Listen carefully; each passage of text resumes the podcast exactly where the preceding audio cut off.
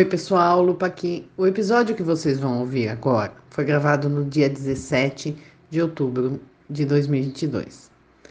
O tema do episódio, como vocês já devem ter percebido pelo título, é a biografia do Bono Surrender e as 40 canções que abrem os capítulos, além de outras coisas, como a coluna DMT e vários exercícios que a gente faz sobre as canções. No dia 19 de outubro de 2022, através do YouTube Songs, vazou a lista definitiva das músicas que vão aparecer no, no livro. A gente acredita que a lista é verídica, tá? Porque o site é confiável, tem boa reputação, sempre acerta. É só esse aviso mesmo para vocês, inclusive agora, poderem confrontar. A gente vai deixar o link para a matéria nos, na descrição do episódio, Bom episódio para vocês.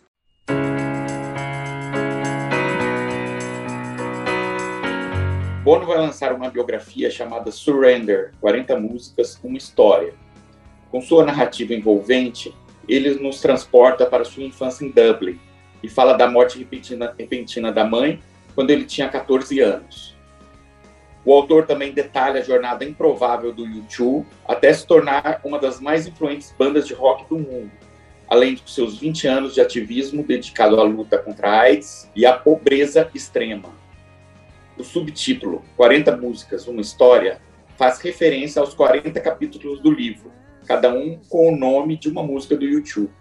Bono também criou 40 desenhos originais para a obra e ainda uma animação em vídeo, narrada por ele e baseada em alguns desses desenhos, disponíveis nas plataformas digitais do YouTube. E é claro, por aqui estamos mais que ansiosos por esse lançamento. Então, trouxemos um desafio para o nosso time de experts. Quais músicas estarão nessa biografia? Serão regravações com nova roupagem? E vamos além. No lugar dele, Bono, quais canções você colocaria nessa bio? Oi, eu sou Djalma. Oi, eu sou a Lupa. Oi, sou Maria Tereza. E eu sou Mariana Castro. E aí, MT, Manda ver aí na sua coluna.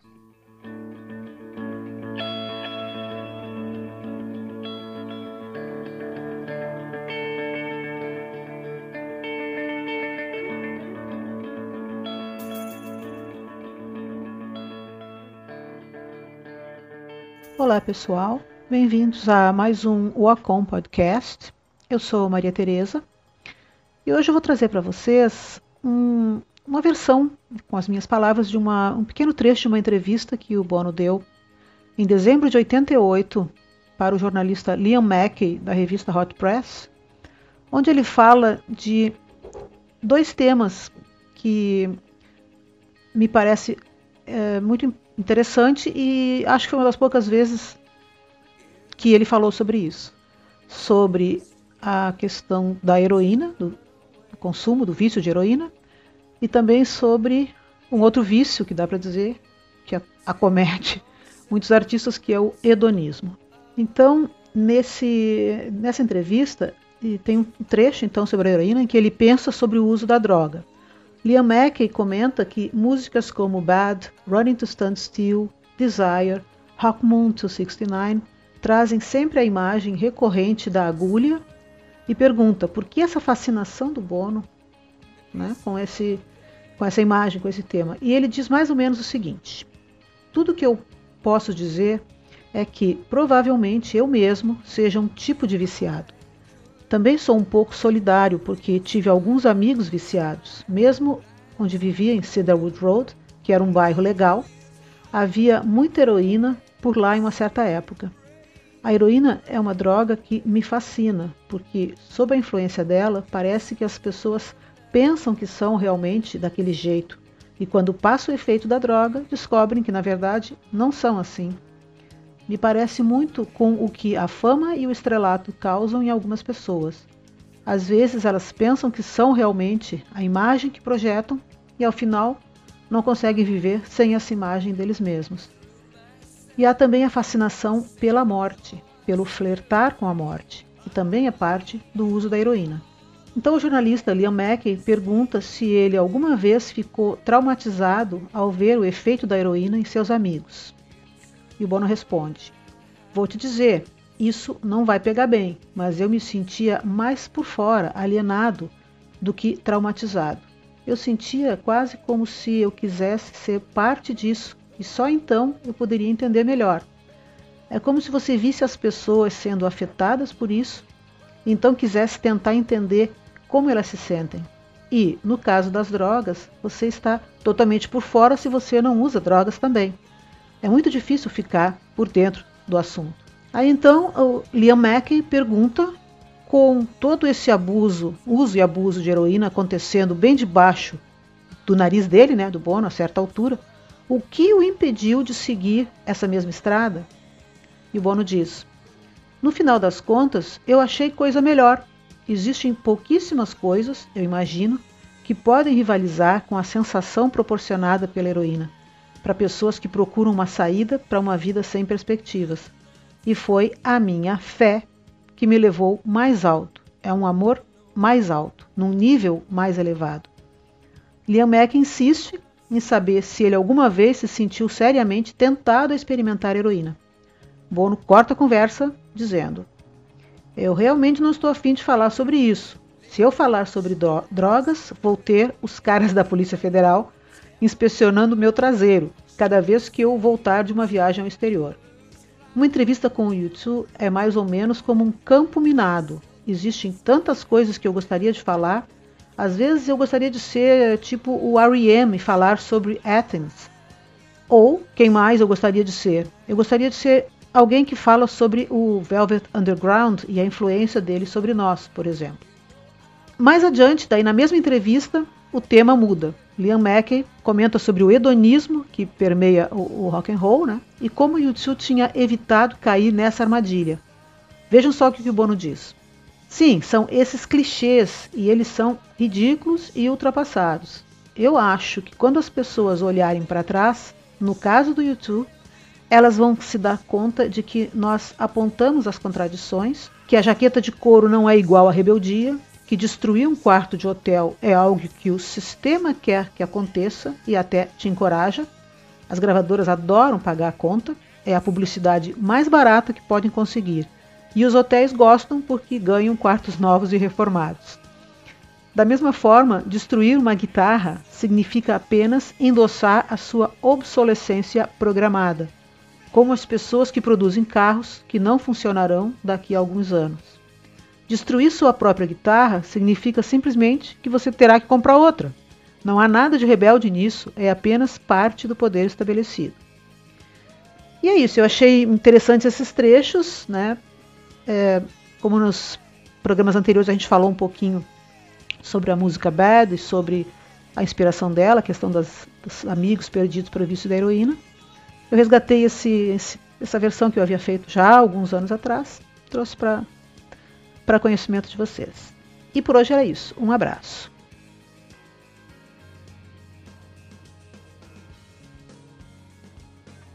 Então, depois da coluna da MT, pessoal, vamos falar do que está pegando fogo esta semana. Eu falo esta semana, nós estamos gravando esse episódio Normalmente a gente não faria isso, mas eu vou datar este episódio porque é importante para a sequência dos fatos. Estamos gravando esse episódio no dia 17, vai ao ar no dia 20 de outubro de 2022 e a gente vai falar da autobiografia do Bono, Surrender, que está para sair, sai no dia 1 de novembro. É, diferente dos outros livros do YouTube, YouTube by YouTube e outros livros de jornalistas, esse chega ao Brasil no mesmo dia do lançamento mundial, sai no Brasil no dia 1 de novembro pela editora Intrínseca, está em pré-venda, você pode achar nos principais sites, a gente deu essa notícia lá nas redes da UV, tá? Então você pode achar, já pode comprar, já pode se preparar, o livro sai a partir de 1 de novembro. Por que, que a gente está falando? O Bono já está começando os eventos de lançamento, já está o YouTube já soltando algumas das animações, como o Djalma falou na abertura.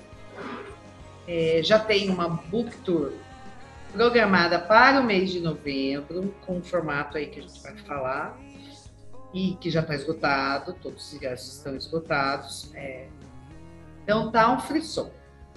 O que, que chama atenção os primeiros eventos que o Bono participou agora, que ele fez. Foram dois eventos, um em Nova York, semana passada, e um ontem, na Inglaterra, num festival de literatura, onde ele compôs uma mesa, como é característica desses festivais, mas ele já deu uma palhinha do que vai ser provavelmente essa book. Ele cantou três músicas que foram Vertigo, Wither You e of Blind Lights, você vai ouvir aqui na gravação, que a gente tinha uma UV lá ontem, André, um beijo, que conseguiu gravar, tá belíssima, arranjo completamente diferente. O que, que ele falou ontem que é relevante para a gente falar?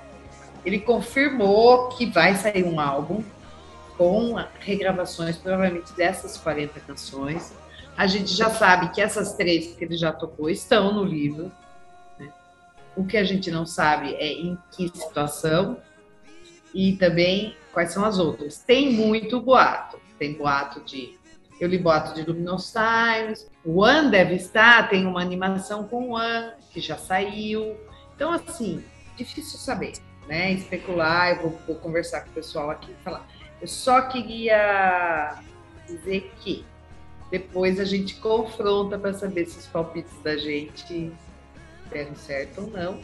E nós vamos fazer um pequeno exercício aqui hoje, que é o seguinte: se você tivesse escrevendo uma autobiografia e fosse escolher uma música do YouTube para abrir um capítulo ou dois ou três da sua vida, um evento que você fosse contar, qual música você escolheria e por quê, enfim. Essa, é, esse é o tema de hoje, essa é a nossa discussão. Então a gente está ansioso, doido para saber quando sai o álbum, que álbum sai, que jeito está gravado. E eu, particularmente, acho que todo mundo aqui está muito, muito ansioso pelo texto do Bono. Quero ler o texto do Bono, porque a gente sabe que ele provavelmente teve ajuda de editores, mas não teve ghostwriter, ele que escreveu. Então, essa é uma coisa que está me deixando bem curiosa, porque ele vem demonstrando ao longo dos anos, o Salmon Rush fala isso, em um dos livros dele, como Bono tinha interesse em se tornar um escritor de alguma maneira. Então é isso. Pessoal, falei bastante, vamos lá. Vocês, é, antes da gente começar a nossa discussão das nossas músicas, vamos ouvir a gravação de ontem de City of Blind Lights. Eu tenho certeza que vocês vão concordar que é belíssima. find out as you grow. I knew much more then that I do now. Neon hot table eyes, city lit with fireflies.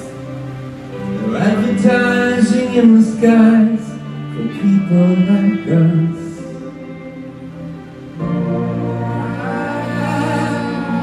I Miss you, some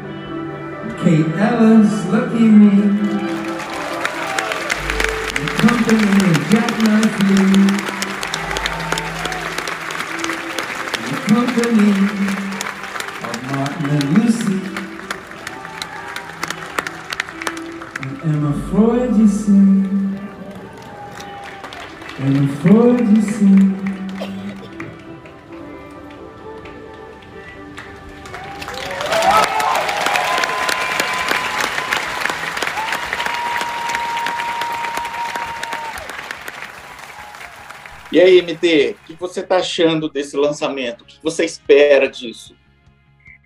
O que, que eu espero, Djalma? Nossa.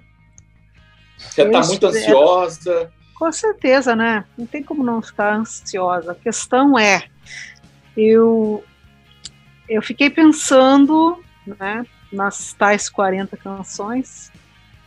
Algumas eu, eu arrisco em função, arrisco chutar, né? Em função de, de, do que a gente sabe da vida dele, de coisas que foram importantes, né? E então assim, para dar o pontapé inicial nesses, nessas ideias aí de que músicas seriam, eu acho que acho que Out of Control tem que estar tá lá. Acho que está. Ah, né? tem que estar. Tá.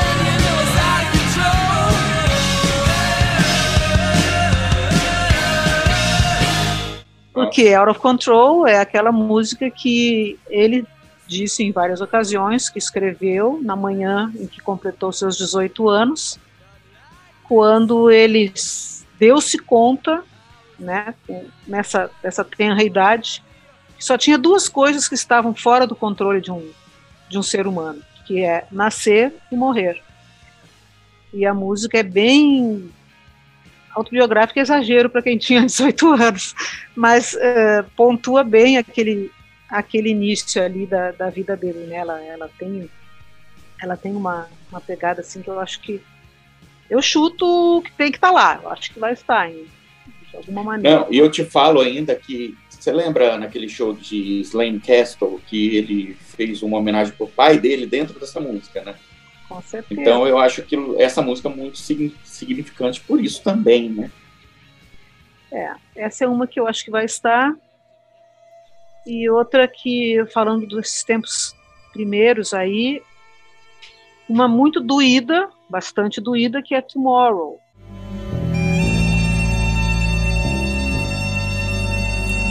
Won't you come back tomorrow? Won't you come back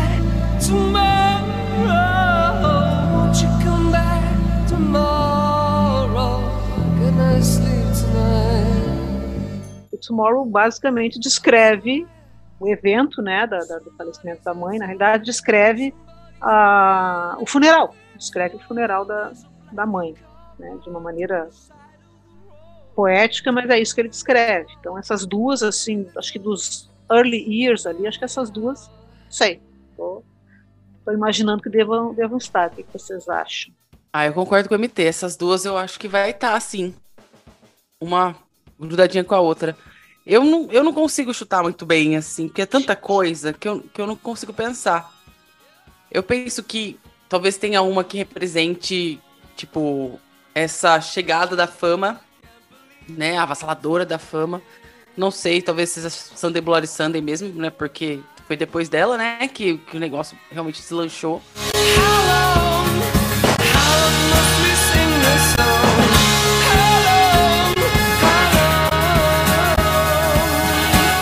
a, alguma do Joshua Tree, óbvio, ou várias do Joshua Tree, porque afinal foi aí que eles se consolidaram.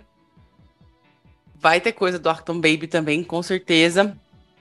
Beautiful Day eu acho que vai estar lá, porque para mim ela é super significativa, eu acho que para eles também.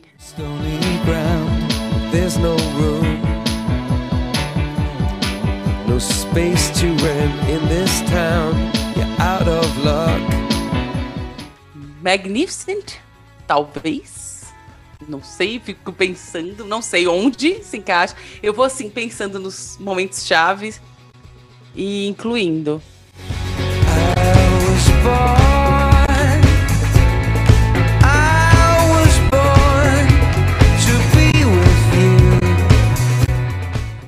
Eu acho que vão ter mais músicas do que as pessoas esperam dos dois últimos álbuns. Porque É, então. Eu Porque tenho eles são a fecham o ciclo, não Não, é? fechou o ciclo. Eu Uhum. tenho a sensação de que a autobiografia do Bono começou a nascer aí, nesses dois álbuns, né? Uhum.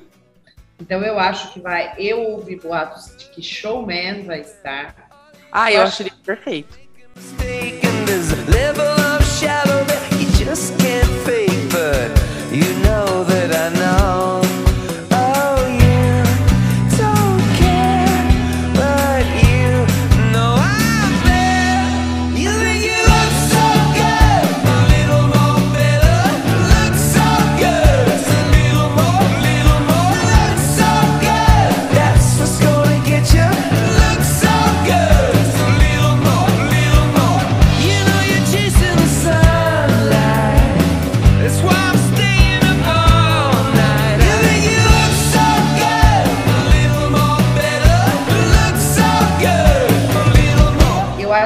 Vai ter surpresa. Eu acho que a gente vai ter surpresa com a lista das canções. Algumas ausências sentidas para a maioria dos fãs. Mas coisas que. E acho que, que o Bono vai ressignificar algumas canções para nossos fãs, né? Talvez algumas ganhem outros contornos, dependendo da história que ele escolha contar com aquela. Eu estou muito curiosa de como ele vai fazer isso. Né? Quais episódios ele conta com cada música. Eu achei a sacada fantástica, uma forma de construir o texto que está me interessando muito, muito, muito. Sim, Mas porque é eu- uma coisa que ele já sabe fazer, que é escrever música. É, Então ela dá um pontapé inicial para ele fazer essa coisa nova, que é realmente dar vida em forma de prosa aos É, pensamentos que ele já colocou em forma de poesia. Até porque ele já vem contando a própria vida nessas músicas. Ele só vai apontar pra gente onde ele fez isso oficialmente. É essa parte que eu tô mais curiosa mesmo, mesmo, mesmo. Eu acho que vai ter surpresa. Acho que vai ter gente que vai se surpreender. E é, se eu pudesse votar, votaria por canções dos dois últimos álbuns. Eu, ah, eu acho que Love is Bigger vai estar.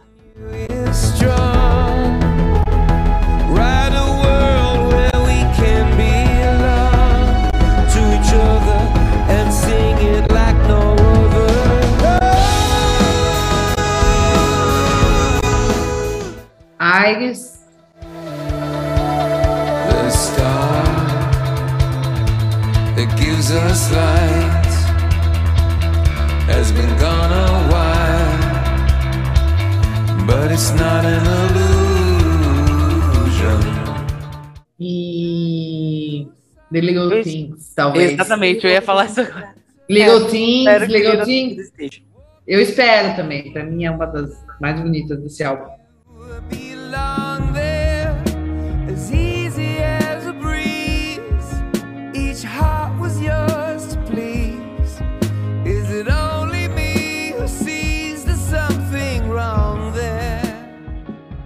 Eu acho que é, essa transição que ele faz de menino praticamente num país pequeno, né? No Dublin era uma cidade pequena no final dos anos 70. Para um cara que de repente está em Nova York, em Londres, e- ele vai marcar bem isso no livro. É uma opinião. Também acho que do que eu li a vida toda em outros livros, em outras coisas, ele vai falar da morte da mãe, vai falar da relação com o pai, talvez Kite, né? Provavelmente. And when I'm flat on my back, I hope to feel like I did. Eu acho que vai ser por aí você, Djalma. O que você acha que não pode faltar? Olha, eu acho que não pode faltar Running to Stand Still, tá? Porque é a música que me fez gostar de YouTube.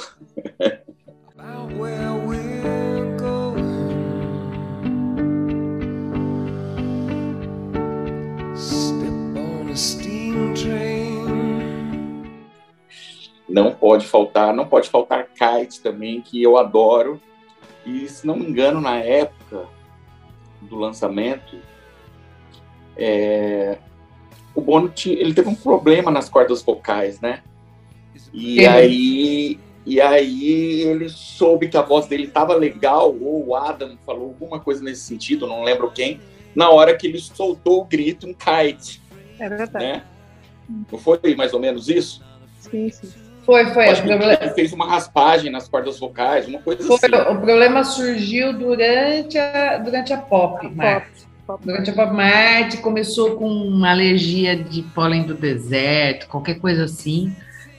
Ele deve. Ele, Viu que era vinho tinto. é, enfim. tinto. Ele deve ter bebido pouco vinho tinto, e aí. Pois é, né? né?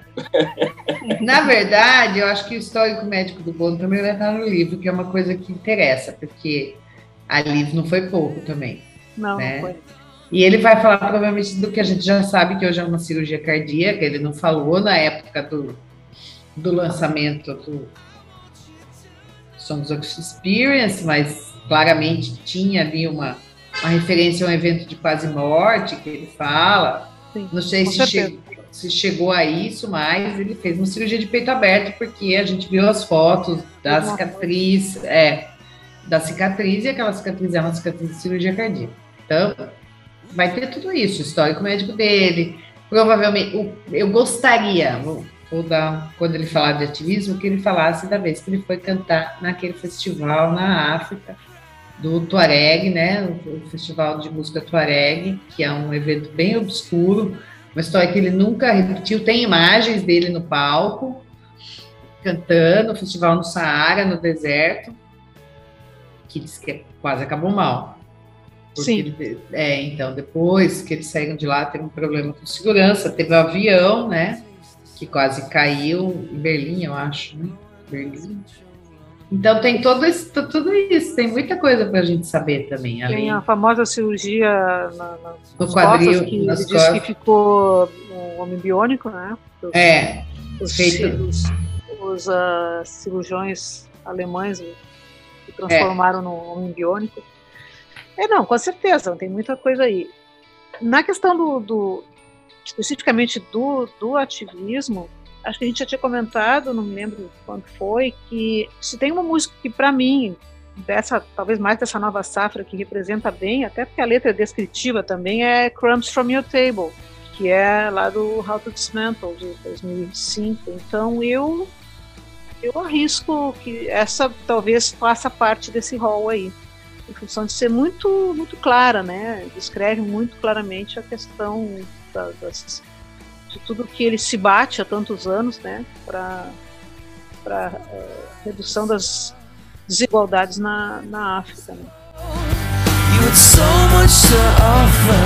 What did you offer your soul? I was there for you, baby.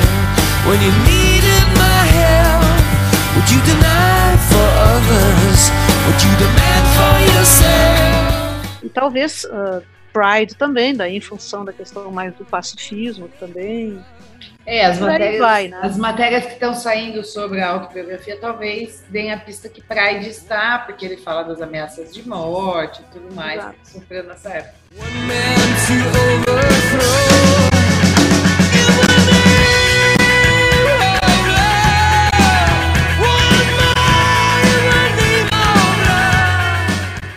A gente vai ter que esperar. Dia primeiro, eu eu vou comprar o livro físico, lógico, mas eu já comprei na pré-venda o Kindle, porque é o que vai chegar mais rápido. Ou seja, virou meia-noite do dia primeiro, já vai dar para começar a ler. Então, é, é por aí, é por aí. Eu já comprei a edição em Kindle, porque eu, eu quero, antes de tudo, ler, né? Para devorar e já saber logo, porque está me cozinhando isso. E eu acho que o disco, a contar pela, pela coisa linda que a gente ouviu agora, obrigado, André, por ter gravado. A gente também vai ter surpresa com a parte musical. O Adam já vinha falando, falou várias vezes dessa regravação dos últimos dois anos. Então é uma coisa que ele já vem fazendo. Agora basta saber se daí vai sair uma turnê, né? Não sei. É, teve um belo ensaio, dá para dizer assim, com Uhum. aquele show, eu digo ensaio de música com orquestra, claro, ainda com os arranjos originais, mas com o apoio de orquestra naquele show da BBC de 2017, 2017, né? 2017, isso aqui é Novembro. show da BBC que é das coisas Maravilhoso. mais, mais bonitas. Então, gente, vamos falar agora das nossas. Quem começa? Djalma, começa você, DJ. É, Então, Lu, eu vou de duas músicas do All That You Can Leave Behind. Eu acho que o On vai estar, vai estar, tá? Por razões óbvias, né?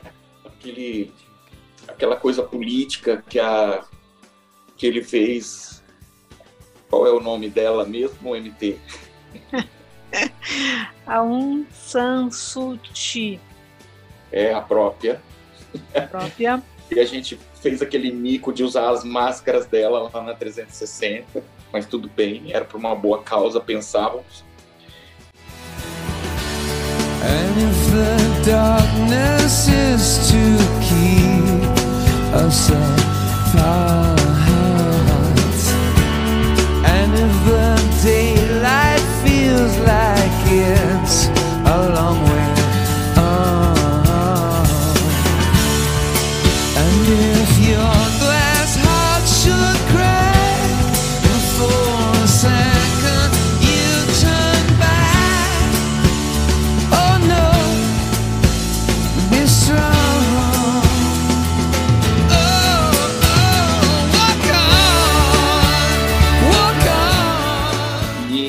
Stuck in a Moment, que eu acho que ele fez pro, pro vocalista do Inexus, né? Michael Hutchins, sim. Exato. E A conversa que ele queria ter tido com ele, né? Não teve. É. There's nothing you can throw at me that I haven't already heard. I'm just trying to find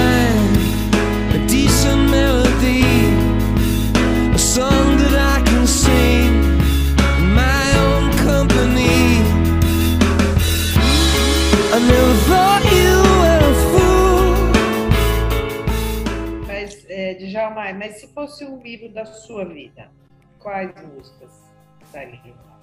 bom, da minha vida, é, diferente das que eu falei, É, quais seriam É? É, aí eu colocaria 40, que eu, que eu acho que é uma espécie de oração, entendeu? E que toda vez que eu ouço, principalmente as versões ao vivo, eu fico emocionado. I will sing,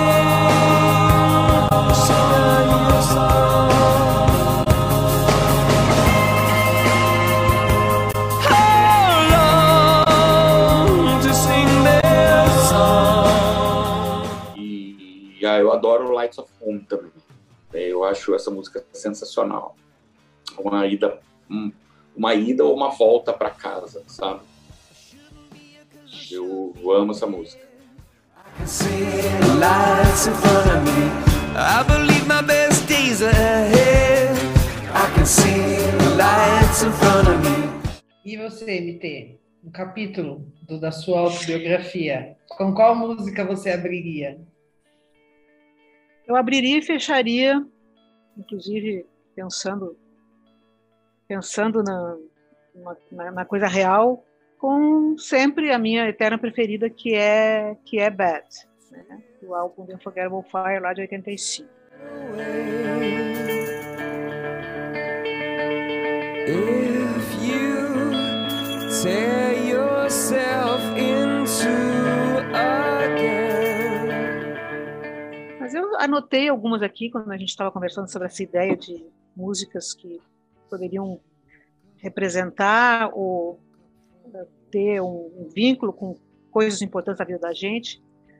Eu, como sou mãe, eu tenho duas canções de ninar que para mim são canções de ninar do YouTube. Sim, acredito.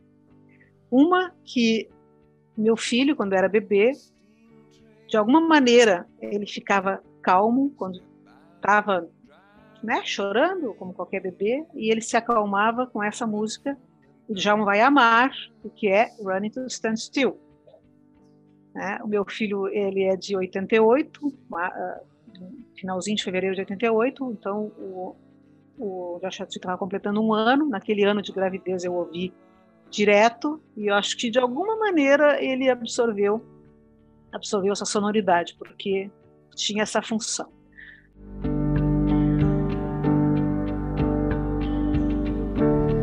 Sweet the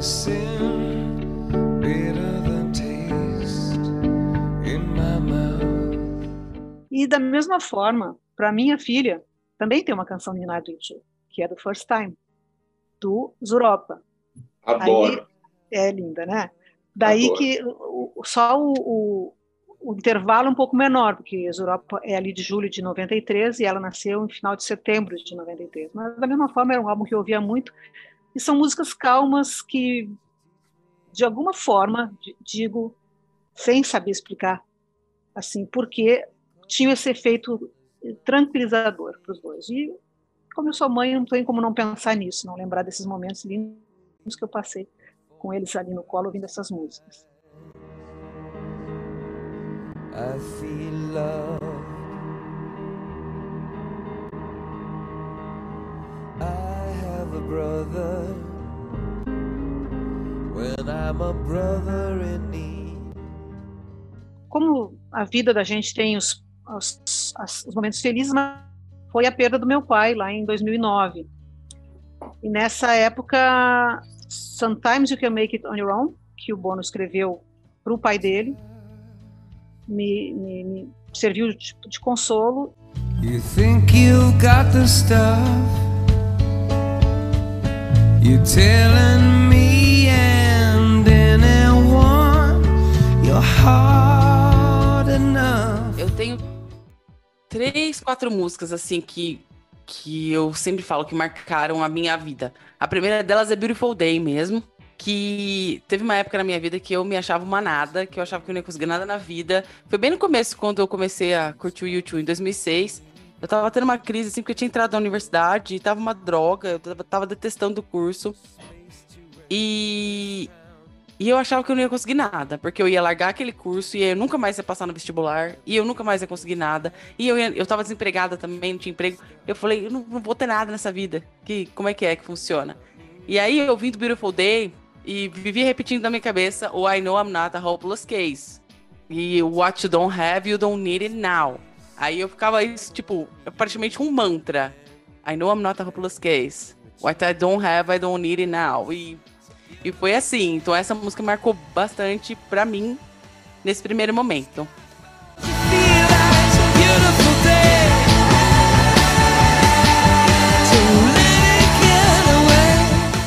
Uns dois, um ano, um ano e pouco, dois anos depois, eu já estava empregado, eu tinha passado no concurso na prefeitura aqui da cidade.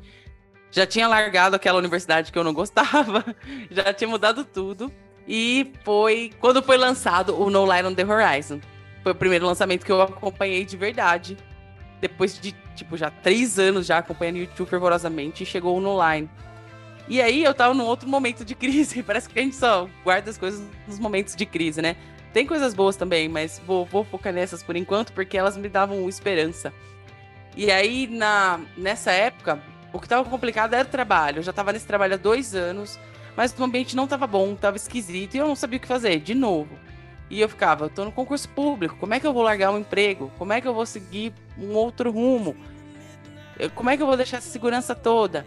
E aí eu ouvi a Unknown Caller. Restart, reboot yourself, you're free to go.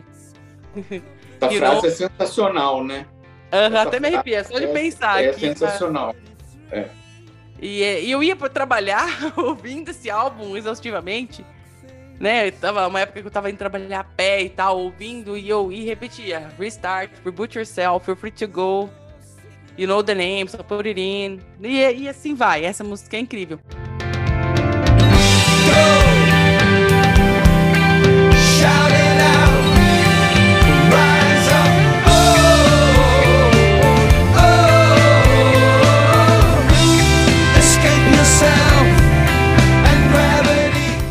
E a outra é Breathe, que é mais ou menos nessa vibe, né? As duas tão, trabalhavam aí juntas pra me dar.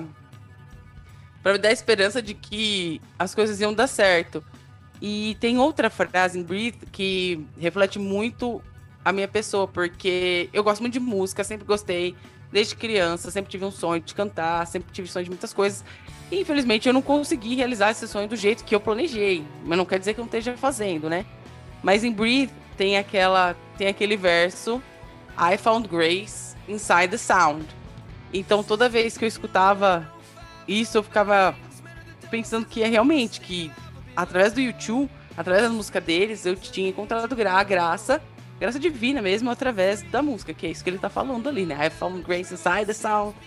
I found grace and all that I found. E eu achava maravilhoso isso. E o refrão também, né? It's, There's nothing you have that I need. I can breathe, né? E, e essa coisa da vida mesmo, né? Every day I die again, die again and reborn, né? Essas coisas. Morro e vivo e me lasco e volto. Então essas músicas nesse período aí, 2009, por aí, me ajudaram a seguir em frente.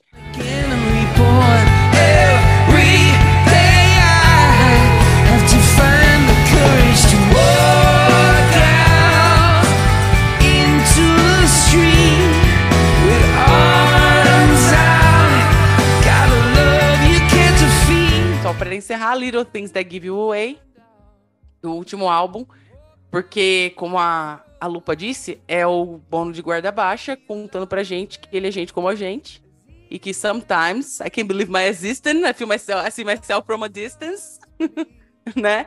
E.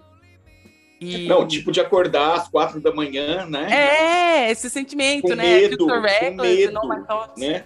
É, É. alma tonta, so reckless, né? Eu não sei, É. não consigo sentir. Eu sinto tudo e nada, Né? e tudo ao mesmo tempo. Então, é praticamente isso. Assim, essas músicas abririam vários, vários capítulos da minha vida: capítulo de desespero, de esperança e de renascimento. The words you cannot say, your big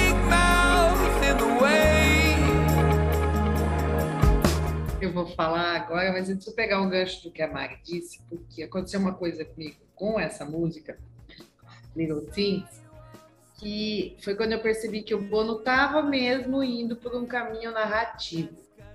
Porque um dia eu vindo, ouvindo, eu estava ouvindo a música bonita, tava ouvindo, um dia eu vi, já aconteceu isso com vocês? Ver a música. Principalmente nesse verso quando eu falo, Tá. I see myself from the distance. Eu vi. Eu vi o que ele estava falando, porque ele fala em alguma entrevista, acho que da Rolling Stones, que essa música é uma carta para ele mesmo jovem, né? E que é a questão do ego, e que a gente já discutiu, e do, do. E aí eu vou falar. se for- eu, eu vou parafrasear um negócio que a Andrea me contou que o Bono falou ontem, que eu guardei aqui, que a entrevistadora isso acontece muito comigo. Então, as músicas que eu vou falar abririam alguns capítulos, mas não são necessariamente as minhas preferidas hoje. Porque ela perguntou para o Bono qual é a música do YouTube preferida dele. E ele respondeu que muda. Muda toda semana, muda toda época. Que no momento era Miss Sarajevo, porque ele foi até Cedarwood Road gravar. Ele provavelmente está gravando material aí para divulgação do livro. E lembrou do pai, e passou a semana lembrando do pai. E o pai eh, gostava muito de ópera, né? E a gravação de Sarajevo foi muito importante para o pai do Bono, que inclusive foi naquele show com o Luciano Pavarotti e apertou a mão do Pavarotti. E, e ele falou isso. E quando ele falou isso, é- isso acontece muito comigo. As minhas preferidas estão sempre mudando. É como se eu usasse como remédio, né? Para cada situação. Agora estamos ouvindo essa. Mas para contar uma coisa muito feliz, muito alegre, uma coisa muito importante para mim, eu vou, eu escolheria The Ground Beneath Her Feet, apesar da música ser dramática, a letra é do Salman Rushdie, que é um escritor que eu amo, eu amei quando o Bono musicou essa letra. worshipped her, her golden voice, her beauty's beat, how she made us feel. Mas porque essa- eu assisti ao vivo, uma das poucas vezes que essa música foi tocada ao vivo, ela não foi tocada muitas vezes ao vivo, que foi na gravação do Pocket Show fantástico e aqui Showcase fantástico. Showcase fantástico. Eles tocaram mais de uma vez e é belíssima a música, e é belíssima a interpretação. E eu acho que também o Bono ter musicado a letra de outra pessoa marca uma mudança ali, um começo de, de uma percepção que depois vai desembocar nessa segunda fase da carreira deles, que, que é pós TV, que, tem, que vai ter pop, depois vai ter é, todos os, os álbuns é, que vêm depois de All That Can Behind, que são mais maduros, de alguma forma, né, como artisticamente falando. Apesar de serem mais controversos em termos de sucesso e relevância que a gente discutiu lá no primeiro, né? Então eu escolheria The Ground Beneath Her Feet. Além de eu achar a música belíssima, o livro, quem tiver a chance, leia, é muito bonito. É lindo, é verdade. Demais, é lindo demais. É, é, é a transposição de um mito grego, é muito bonito, é muito bem escrito, coisa de gênio. Eu entendo por que, que o Bono ficou louco, ele leu os originais antes de serem publicados, né? Então ele, eles colocaram música em The Ground, que é um poema que aparece no livro, antes do livro Ver Luz do Dia. E acredito que deva aparecer isso na autobiografia. Não sei, é muita coisa na vida desse homem para aparecer tudo, né? Mas, enfim, eu acho que isso tem alguma relevância com a, a, fase, a forma como o Paulo compõe. Mas para mim seria essa.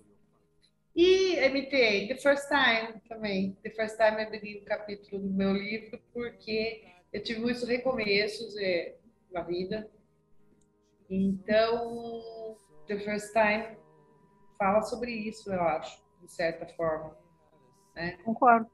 Sobre renascimentos. Então, para mim, hoje é uma música que eu ando escutando muito também ultimamente. É uma música que eu não processei quando ela foi lançada. Você acha bonita, você gosta, mas você não processa. Eu, você processa quando você precisa dela ou quando a, a vida esfrega a sua cara no asfalto e você entende a música, sabe? Assim, você acha bonita, você gosta, mas você compreender, isso acontece muito com poesia. Você compreende quando você sente um processo parecido. Por isso que eu gosto tanto. Então, eu escolhi só duas, porque. E realmente eu acho que essa música, ela deu um boom bem depois, né? Deu, The First Time. Ela, ela voltou. É. Eu não vou saber dizer, porque eu não tenho mais essa memória, mas ela voltou. acho que eles tocaram ao vivo só em 2006, não foi isso? É, foi, foi. É. Essa música ela voltou depois, ela ficou É. lá no fundo do jogar. Mas se você pensar bem, ela, ela é uma música suave, uma canção de Ná, praticamente, ela é uma, de uma lindeza, assim, de uma delicadeza, mas ela estava no meio da Azul TV.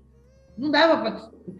Ali naquilo é, né, é muita coisa para delicadeza. Tinha de tudo na Azul TV, Azul TV, mas não tinha espaço para delicadeza. O TV era mais louca, né? Não, e era é, é, pós-queda do Muro de Berlim, né? Era um, Sim, Aí, tinha muita gente, coisa acontecendo. e muita coisa acontecendo É. e, e- muita, muita informação, muita cor, muita, muito tudo. É. E era basicamente isso. Gave me a cup of gold. Djalma, fala uma coisa para mim. Você estava falando aí, comentando que você ia fazer uma pergunta que ia deixar fã bravo. Acho que a gente quer Então, saber. é- é- é- mas é uma. Assim, eu vou bater na tecla que eu amo o YouTube, amo, amo, amo mesmo. Mas eu preciso fazer uma pergunta que alguns fãs eu acho que não vão gostar. Mas assim, eu li a biografia da Rita Lee e achei meio chapa branca. Mas eu li a do Bruce Springsteen e ele foi extremamente cruel com ele em alguns momentos. MT, qual dos extremos você acha que o Bono vai ficar? Olha, eu acho que ele vai ser honesto. Ele, é- ele, ele, ele tem essa característica de dar a cara para bater. É, ali, todo, todo início, todos os anos 80, né, era aquela, aquela a cara para bater mesmo, era ele, né, enfrentando a, todos os aquelas, aqueles estádios imensos e, e, e cheios de, pessoas e, e, ele era uh, ele mesmo. Ele conta que quando ele uh, descobriu os óculos de mosca do The Fly, ele conseguiu finalmente ter um, um, um certo resguardo, né? Ele conseguiu criar uma persona para poder se resguardar.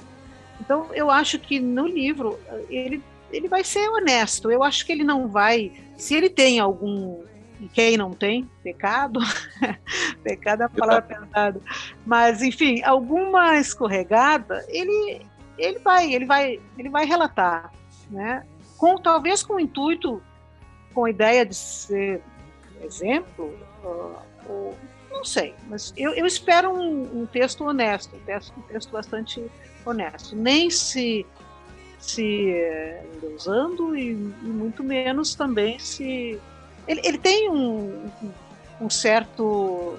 Eu acho que esse equilíbrio ele já alcançou, porque ele teve a época de se sentir menos, menor, né? Do que os grandes, a época ali do Ram, principalmente e tal, né? Uh, e, e, e, depois uh, esse, essa coisa já personificada no The Fly e na sequência de, de ser o, o, né, o famoso deus do rock. Eu acho que ele não vai ir para nenhum desses dois, desses dois aspectos. Eu li as, a da Rita Lee, eu, eu li, Djalma, e a do Bruce Springsteen depende. Eu li uma, bom, mas aí não. Tu leste a autobiografia dele. Eu, eu, li, eu li uma biografia, é. enfim, não me, não me recordo assim de nenhuma, de nenhuma história mais eh, complicada assim. Então não dá para opinar. Mas eu espero um texto honesto. Eu acho que ele vai por esse caminho também ele já vem sendo, né, como a gente falou nas letras da, do, do, último álbum, né, das cartas tal. Acho que é por aí. Exato. E você, Lupa? Eu acho, eu acho que ele vai ser muito honesto, concordo com o MT. Não acho que ele vai passar pano por algumas coisas. Eles, os irlandeses têm uma coisa autodepreciativa que é cultural. Então, acho que isso vai aparecer, vai aparecer. E aparece nas letras dele que ele não acredita que ele teve essa vida que teve e tudo mais. Acho que isso vai aparecer. Talvez os críticos digam que é chapa branca, porque ele é um bom moço. Por mais que ele tenha feito uma ou outra coisa, no fundo, ele é um family man, né? um homem de família. Ele fala, a André falou que ele falou isso, que ele agradeceu muito a Ali pela família que ela deu para ele e tal, pela fortaleza. Mas é o que ele é, né? E assim, talvez venham críticas aí de roqueiros velhos, né? Donos de artistas, dizendo que é, que raio de roqueiro, que nunca quebrou quarto de hotel, que nunca. Talvez não. Viu? Isso aí. Não vai aparecer isso na biografia do Bono, porque não fez. E sobre isso, ele, eu, na nossa coluna de hoje, foi o que eu falei, a questão do, do hedonismo, de como ele vê né, essa, essa história toda. Que na realidade quem gostava disso, que se ele fizesse isso, quem ia gostar eram as gravadoras, porque era a melhor publicidade, a mais barata que podia ter. Mas Sim, ele, não, ele, ele não é esse tipo de, Exato. de cantor.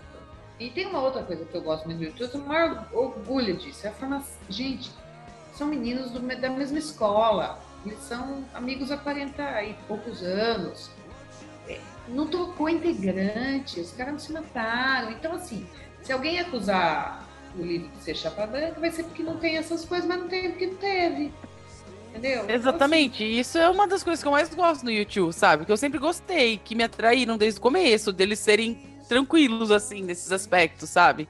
De não ter é... nenhum, e, nenhum escândalo e, desses grandes, viu? assim. Escândalos sem, fa sem falso, falso moralismo nisso. Eu uhum. acho, por exemplo, o não é Deus, não é santo, tem gente que vai discordar gente vai discordar, mas, brincadeira. Mas assim, é óbvio que ele deve ter os pecados dele. Se ele vai falar deles ou não, não sei. Mas assim, ele vai, vai, vai, vai na pegada meio autodepreciativa, porque é cultural dos irlandeses, eu acho que isso vai aparecer. Mas não acho. Mas ele vai ser acusado, ele vai ser acusado de ser chapa branca, ele vai ser acusado de um monte de coisa como ele sempre é. Né? Hoje, o Estadão, hoje 17, lembrando, está indo ao ar dia 20, tá, pessoal? É, o Estadão publicou uma matéria falando, dando uma nota, porque foi um frisson ontem no evento, né? dando uma notinha aí do bônus. Se vocês lerem os comentários que estão embaixo, dá vontade de morrer. E assim, duvido ali que alguém saiba mais do que Sunday Blood Sunday. Então, assim, vai ser nessa linha. Vai, vai ter, vai ter esse tipo de crítica.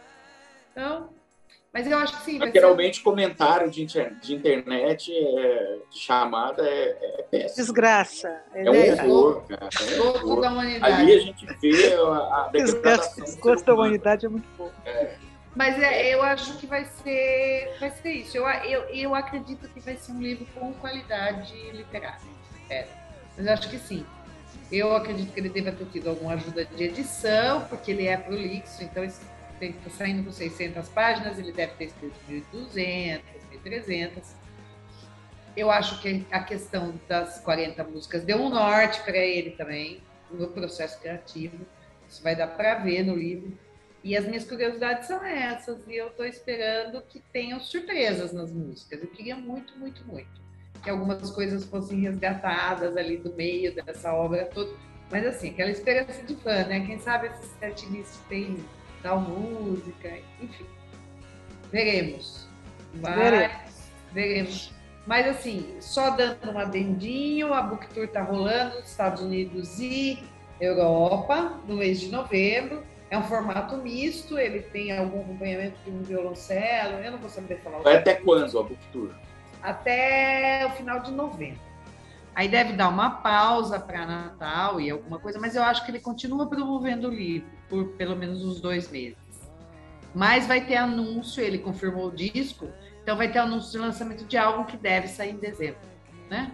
Deve sair em dezembro, até para o Natal, para acompanhar álbum do, do livro do li é, eles falam álbum de regravações. A gente não sabe se tá. são as 40 músicas, a gente não sabe se é uma parte delas ou se são outras, mas a tendência é que seja casado, conjugado, né? Isso é o que a gente espera. Voltaremos, se tiver álbum, e vamos fazer um episódio com as 40 músicas, né, MT? Vamos ler trecho vamos. livro, vamos destrinchar isso, Estamos ansiosíssimos. Faltam Quantos dias faltam? Hoje 17, faltam 13, é isso? 13 dias para o lançamento. Dia 1 de novembro. Vai na dica. Compra, compra a versão física, que é para ter, bonita. Compra a versão e-book, porque meia-noite do dia 1 já dá para começar a ler. Então, até um pouquinho antes, às vezes. Eu já tive pré-venda, diquinha, diquinha da lupa. Da lupa pré-venda, às vezes dá para baixar já algumas horinhas antes, já cai no seu, no seu, no seu leitor. No caso, só tem o Kindle agora, então no Kindle mesmo, não está patrocinando, mas enfim. É, dá para baixar umas horinhas antes, talvez no dia 31 lá pelo meio do dia. Não sei esse, especificamente acho que não. Mas não custa ficar de olho. Né? A gente vai ficar. Agora, para encerrar, pessoal, eu vou. Nós estamos começando aqui um uma coisa nova, que é um áudio que a gente vai ouvir agora de uma pessoa que já está acompanhando o podcast. Obrigada, Nídia já está dando muito feedback. E ela também vai falar de uma canção que é significativa para ela e vai contar.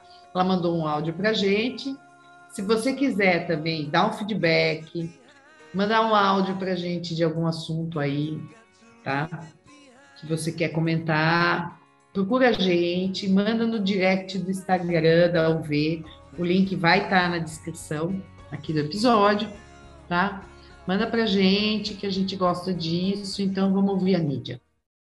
Olá, meu nome é Nídia, eu sou fã do YouTube desde os meus 13 anos de idade. É, eu tive contato com o YouTube numa época muito difícil da minha vida, porque eu tinha perdido a minha mãe e a poesia dele se tornou uma grande companheira para mim, né?